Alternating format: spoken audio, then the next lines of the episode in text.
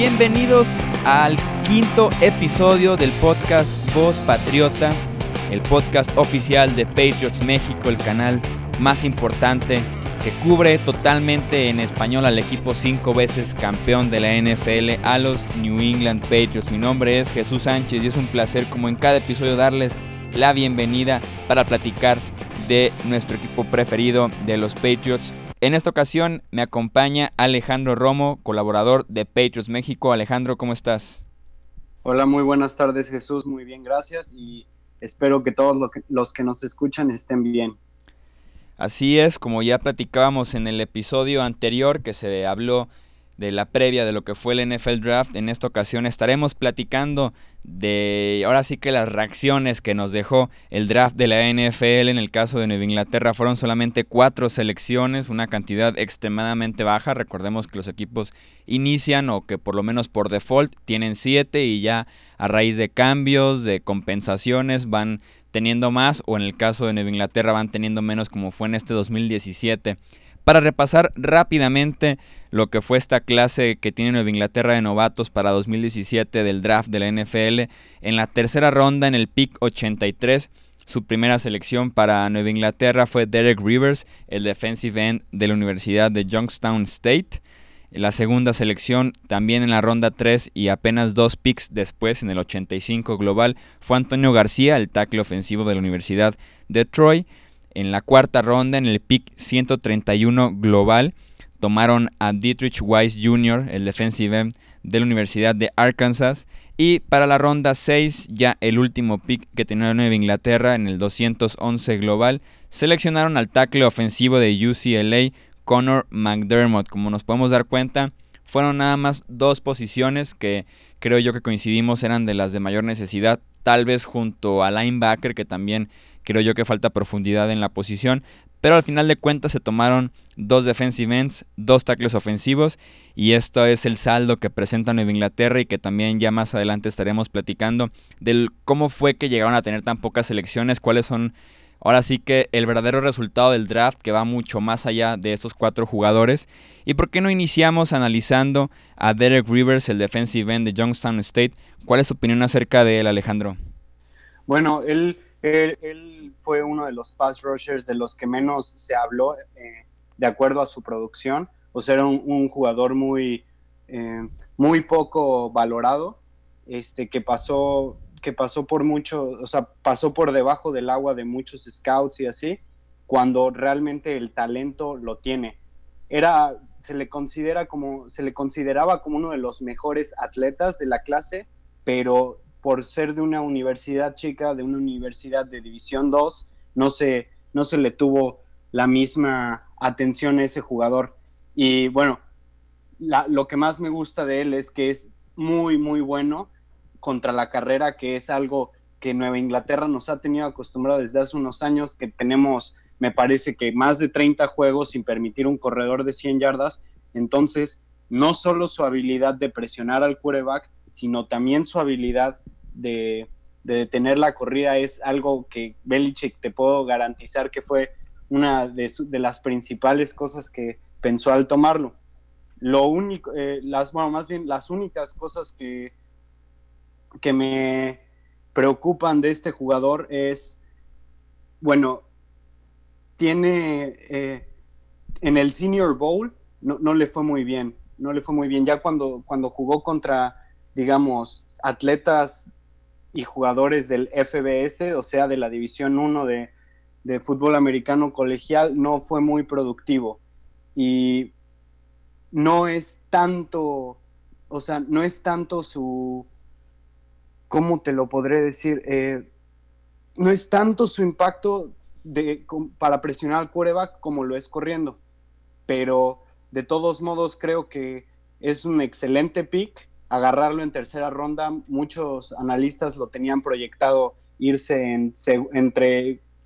finales de primera, eh, principios de segunda. Entonces, agarrarlo hasta el pico 83 se me hace que es una excelente posición para agarrarlo. ¿Tú qué opinas, Jesús? Sí, a pesar de que no es especialidad presionar al coreback y como bien lo mencionas, viene de un nivel de juego inferior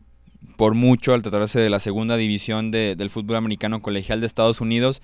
por lo menos lo que se espera es que si no vas a jugar con talento tan bueno es que los domines y este fue el caso de Rivers que tiene casi 40 capturas de coreback a nivel colegial que como les digo es lo que se espera, si no es el nivel ideal por lo menos tú resalta entre los demás jugadores si es el caso. Y lo que a mí me gusta de él es que el motor nunca se acaba, todo el tiempo tiene energía, todo el tiempo está jugando con mucho poder, con su técnica, respeta mucho los principios de la posición, de mantenerse en el extremo en el caso del juego por tierra, de utilizar sus manos para presionar al coreback. Y creo que es una buena adquisición, como dices tú, en la tercera ronda. Incluso los primeros tweets que se leían después de las elecciones que los ricos se hacían más ricos en el sentido de que muchos, como, como bien dices, pasó desapercibido y que Nueva Inglaterra no dejó que se pasara del pico 83 y creo que puede traer muy buenos resultados al inicio, en su, al inicio de su carrera, mientras agrega más peso, agrega más musculatura, porque a pesar de que es muy alto, no es tan musculoso, creo que puede tomar el rol que tenía Chris Long la temporada pasada, que era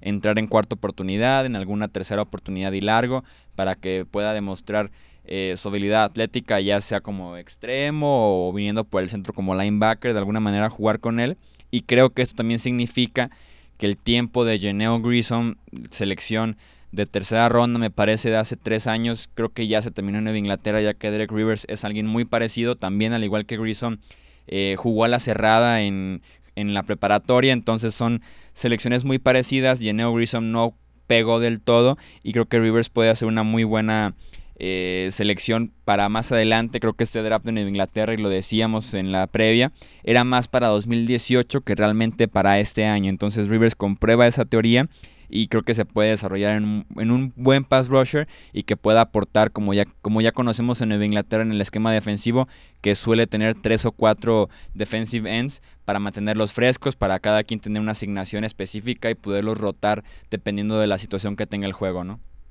Sí, sí, definitivamente. Y bueno, eh, me, gustó la comparación que hiciste con, con Genial Grayson de, de este Derek Rivers y a mí también me viene a la cabeza mucho Rob Ninkovich. y ¿Será que este, este será el reemplazo para Rob Ninkovich, que su contrato se termine el año que entra? Eh, pues es, lo que he estado pensando, porque también es más o menos del mismo estilo, no son muy, eh, no, su especialidad no es, eh, bueno, no capturar al quarterback y,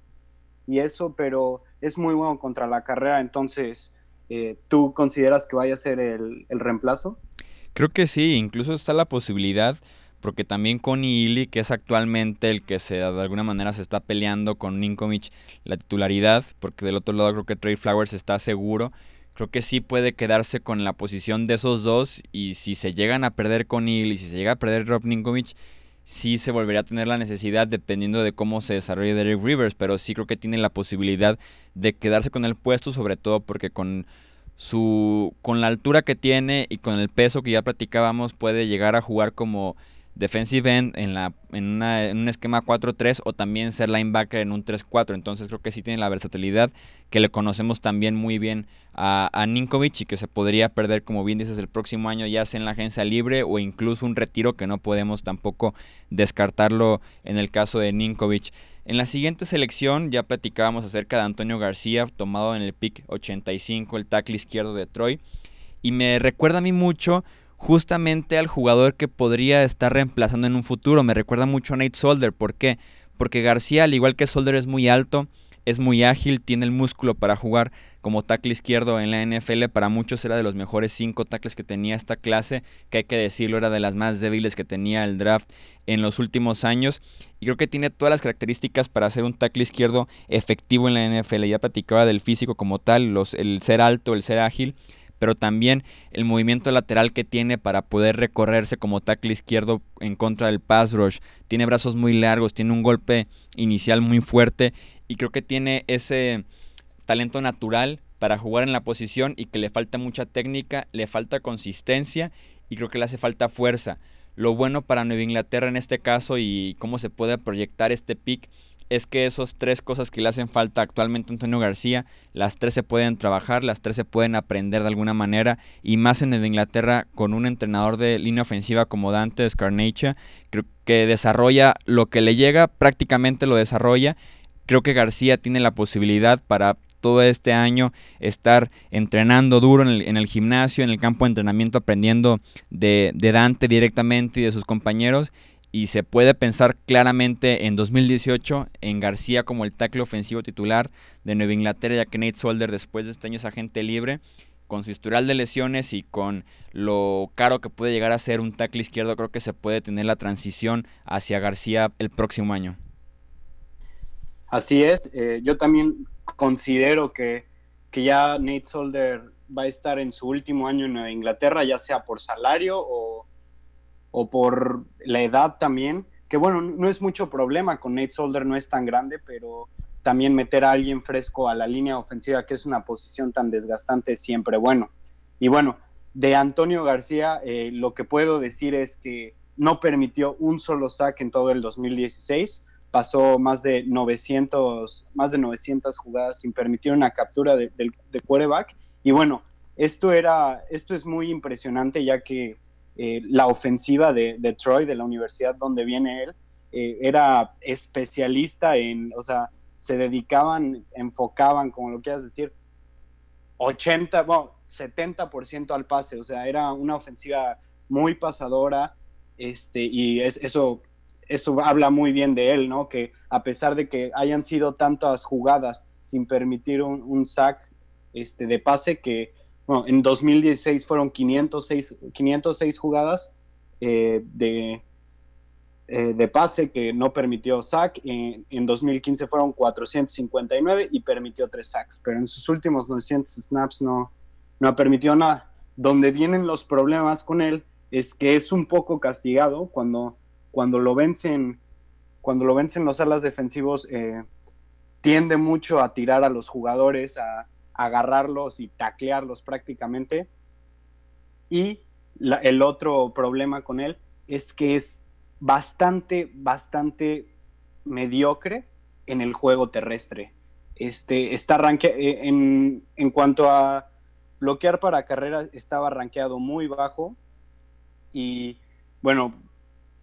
afortunadamente nosotros no nos basamos, no nos basamos en el juego terrestre, pero claro, siempre hay que hay que tener jugadores balanceados. Que bueno, es, eh, es otro jugador de una universidad de División 2 eh, que probablemente no, no, lo desarrollaron tan bien como se puede hacer con el físico que tiene, que mide 6'6 y pesa 293 libras. Este, pero el físico lo tiene y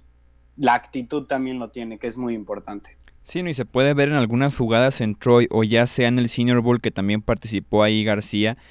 que de verdad el potencial está ahí, que lo ves y dices, este hombre es para ser la selección número 5 general del draft o ser top 10, porque de verdad el potencial, el talento y el físico estaba ahí, pero justamente veías la siguiente jugada y era algo totalmente diferente y la siguiente era buena y así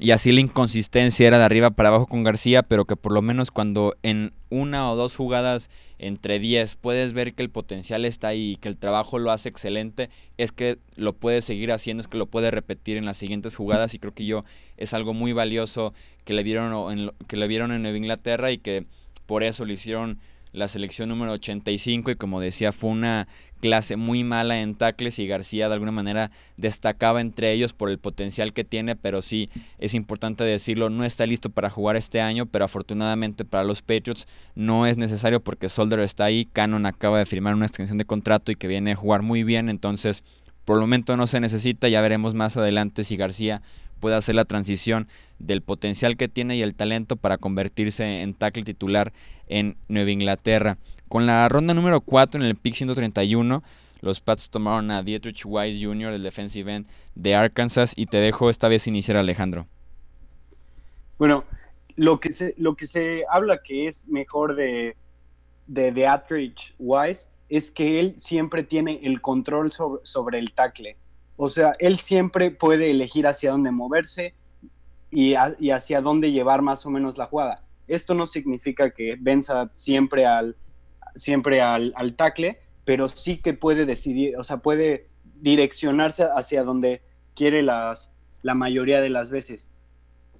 Se cree que, o sea, tuvo una producción muy grande en el 2015, tuvo 10 sacks, 12, eh, 12 golpes al quarterback y 21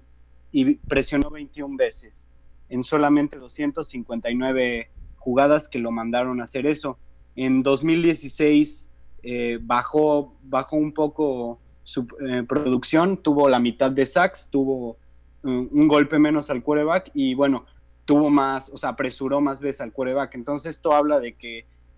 le ajustaron el año pasado, tal vez no, tuvo la, fortuna de conseguir las capturas, pero se sigue viendo la constancia en cuanto a apresurar al, al quarterback. Sí, así es. Y, este en físico es impresionante, ¿no? Lo como bien dices, eh, la combinación de estatura, peso, músculo, longitud de brazos está perfectamente ahí para convertirse en alguien muy bueno. Sí, sí, mide 6'5, 274 libras. Eh, bueno, los ala defensivos tan altos eh, tienden a ser muy dominantes y bueno, eso ya es cuestión de su desarrollo. Y el problema, bueno, uno de los mayores problemas que tiene él es que no es muy bueno en cuanto, en cuanto a la corrida, pero bueno, esto lo podrían solucionar eh, jugándolo ocasionalmente en terceras oportunidades, en cuartas oportunidades también, o en, ocasiones de muchas largas, en, en jugadas obvias de pase, Jesús. Sí, así es. Y en el caso de, de Wise, vi por ahí como una comparación que le hicieron solamente en físico, en estas características que te decía de estatura, peso, músculo, longitud de brazos que se miden en el combine todos los jugadores del draft, o por lo menos los, que sí invitan, los que los mejores prospectos,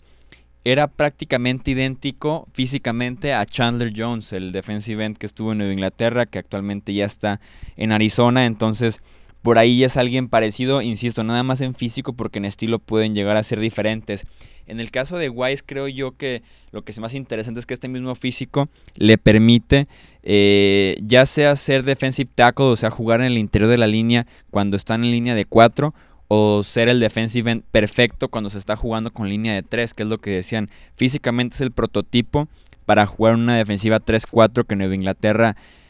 como tal no está definido hacia un esquema en específico que suele moverse conforme avanza el juego y creo que este puede ser un factor importante y que con Belichick sabemos que es muy importante la versatilidad y la inteligencia y creo que Wise tiene, tiene esos dos, al igual que Rivers juega con mucha energía y tiene la fuerza para sostener bloqueos en el juego por tierra y como dices tú, dictar de alguna manera hacia dónde va el carril, dictar hacia dónde va el bloqueo como lo hace actualmente Alan Branch en el equipo, que no tiene el físico de Alan Branch para jugar esa posición, pero sí puede seguir creciendo y convertirse en un jugador no dominante, pero sí que por lo menos sea lo suficientemente sólido para aguantar un bloqueo, para mover el tackle o el guardia a cerrar un carril y permitir que alguien más haga la jugada. No, no va a ser tan dominante, o por lo menos no está proyectado para ser de un impacto tan fuerte, pero sí puede tener un lugar en la defensiva. Y ya por último, en la última selección de Nueva Inglaterra, la 211 global, la, sexta ronda, tomaron a Connor McDermott, el offensive tackle de UCLA, que también tiene, al igual que García, la estatura ideal, pero hasta ahí prácticamente. Es un jugador mucho más limitado. Es inteligente, reconoce y reacciona a lo que pasa enfrente de él, es lo que se reconocía desde su primer año en UCLA el problema es que no tiene tan buen movimiento lateral para hacer un tackle izquierdo en la NFL, que sabemos es prácticamente lo que hacen en cada jugada, ir hacia, ir hacia su izquierda en el caso del tackle izquierdo o hacia su derecha del otro extremo, y que también le falta la fuerza natural para poder competir en la NFL. Lo llegó a hacer en la NCAA, no lo hizo mal, con Miles Garrett, que fue el pick número uno, es un juego desastroso. Creo que permitió cuatro capturas y se la pasó prácticamente en el terreno de juego. Pero creo que puede ser McDermott una opción buena para la escuadra de prácticas. Ver si en uno o dos años empieza a mejorar su movilidad. Viene de convertirse de la cerrada a tackle izquierdo, entonces todavía todavía sigue aprendiendo, se podría decir que la posición y se sigue adaptando a jugar en la línea ofensiva, pero creo que este año nada más le da para escuadra de prácticas, ya que veo como mejores opciones para tercer tackle y cuarto tackle en el roster a Antonio García obviamente, a Cameron Fleming y por ahí también a Larry Waddle. El problema principal con McDermott es al igual, al igual que el de García es su bloqueo en contra de la corrida. Contra el pase es bastante bueno, este sí, sí lo sí lo han vencido, igual este Igual se puede hablar mucho de, lo que le hizo Miles Garrett, que sí, como tú lo mencionaste, lo destruyó, pero en general e, es muy bueno en protección del pase. De hecho, eh, en sus calificaciones, cada año fue mejorando, eh, cada año fue mejorando en protección al pase, pero también cada año se fue haciendo peor en contra de la corrida. Eh, uno, de los, otro principal problema con él es, es, es tan alto que, que, se le, que lo, lo, pueden ver muchos como, como una debilidad, porque muchas veces en los ala defensivos, los que no son tan altos, eh, se tienden a ir por adentro y la, la, altura ahí no les ayuda. Pero eh, es, es, bastante fuerte en el bench. Me parece que no hizo bench press, pero sí, eh, sí tuvo bastante, o sea, sí se sabe que es bastante poderoso y en, en cuanto a velocidad la tiene. Corrió 5.18 que es muy rápido para un, para un jugador que mide 6'8 y pesa 307 libras. No sé sobre eso, ¿tú qué opines? Sobre, en cuanto a la cuestión física de tamaño, del tamaño y peso que tiene, tiene una velocidad bastante, bastante aceptable. Sí, no, cuando recién llegó a la NCAA, UCLA fue reclutado como ala cerrada, entonces el, la habilidad atlética y la velocidad está ahí con McDermott, pero Ahora sí que tampoco se puede exigir mucho de una sexta ronda, que solamente casos extraordinarios como ya conocemos el de Tom Brady, es que realmente una sexta ronda llega a convertirse tan siquiera en un jugador que va a estar cada año en el roster de 53 jugadores. Entonces, en el caso de McDermott, creo que es una buena selección para hacer la 211 y ya veremos cómo puede trabajar el cuerpo de entrenadores con él directamente porque en NCAA también, al igual que García, era muy inconsistente, tenía partidos buenos, tenía partidos en los que se veía bien y también había juegos como el de Miles Garrett, la selección número uno a Cleveland, que se llevó cuatro capturas y que se la pasó derrotado en el suelo. Y nada más para aclarar eh, rápidamente lo que fue este draft para Nueva Inglaterra, si si, agregamos a estas cuatro selecciones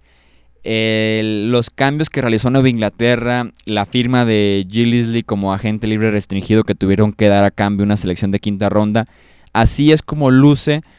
eh, como se podría decir, la clase 2017 de novatos para Nueva Inglaterra en el draft de la NFL. En la ronda 1, Brandon Cooks, que vino a cambio eh, por la primera ronda de los New Orleans Saints. En la ronda número 2, Connie Illy, que llegó de Carolina, de las Panteras. En la ronda 3, ahora sí, Derek Rivers, el defensive end que tomaron en este draft. Igual en la ronda 3, Antonio García. En la cuarta ronda, Dwayne Allen, el ala cerrada que llegó de Indianapolis con los Colts. En la ronda 4 encontramos a Dietrich Weiss, que ese sí fue seleccionado en el draft como cualquier otro novato. En la quinta ronda, aquí está el cambio que se hizo por medio de esta etiqueta de agente libre restringido de Mike Gillislee, el corredor de los Buffalo Bills. En la quinta ronda se adquirió durante el draft a James O'Shaughnessy, el ala cerrada de los Chiefs de Kansas City. Y ahora sí en la sexta ronda, y ya para cerrar, el caso de Connor McDermott. Así que si ves cuatro picks de en el draft, es cuando empieza a desilusionarte el trabajo que se pudo haber hecho. Pero ya cuando ves el, la lista completa de lo que se llegó a hacer con las elecciones es cuando luce bastante bien el trabajo que se hizo tanto en la agencia libre como en el draft, sobre todo con nombres como el de Cooks y el de Ely y el de Allen que van a contribuir desde el día uno como titulares en la ofensiva y en la defensiva, ¿no? Sí, si, lo pones así el draft, se podría decir prácticamente casi uno de los mejores. Llevarte un receptor de la calidad de Brandon Cooks, que bueno, él se fue, eh, me parece que me parece que por los picks 20 en, el draft de hace un par de años, este, llevártelo por el pick 32 es, es un valor excelente. Y bueno, no solo eso, sino que ya no estás haciendo el, volado de, a ver si no, no te sale como un jugador malo, que, hemos sabido que Belichick eh, no es especialista en reclutar receptores en el draft. Ah, más bien, fuera de ser especialista, la, mayoría de las veces ha resultado desastroso los receptores que se ha llevado. El último, el último bueno, bueno, eh, fue este Malcolm Mitchell, que ahí sí fue un bastante buen pick, pero si nos vamos más atrás, podemos ver a jugadores como Aaron Dobson, del que se esperaba tanto, o de Chad Jackson, que igual fue una segunda ronda que ni siquiera pudieron quedarse en un roster del NFL después de este año de Inglaterra. Y en cuanto a la segunda ronda, con, eh, bueno, el, segundo pick se fue a cambio de Connie Ely y una tercera ronda. Entonces es el valor es impresionante ya que solo nos movimos ocho lugares por conseguir un ala defensivo que en el Super Bowl, que es el juego más importante, que ahí es donde necesitas que tus jugadores respondan, fue cuando él más se hizo notar. Sí, así es. Y el, pues, sí, continúa, perdón. Sí, sí, sí. Y bueno, Dwayne Allen, eh, digo, es una cuarta ronda, ¿verdad? Lo que se dio por Dwayne Allen. Sí, es una cuarta ronda. Bueno, eh, definitivamente este, con Dwayne Allen me causa un poco de conflicto lo poco que ha jugado y,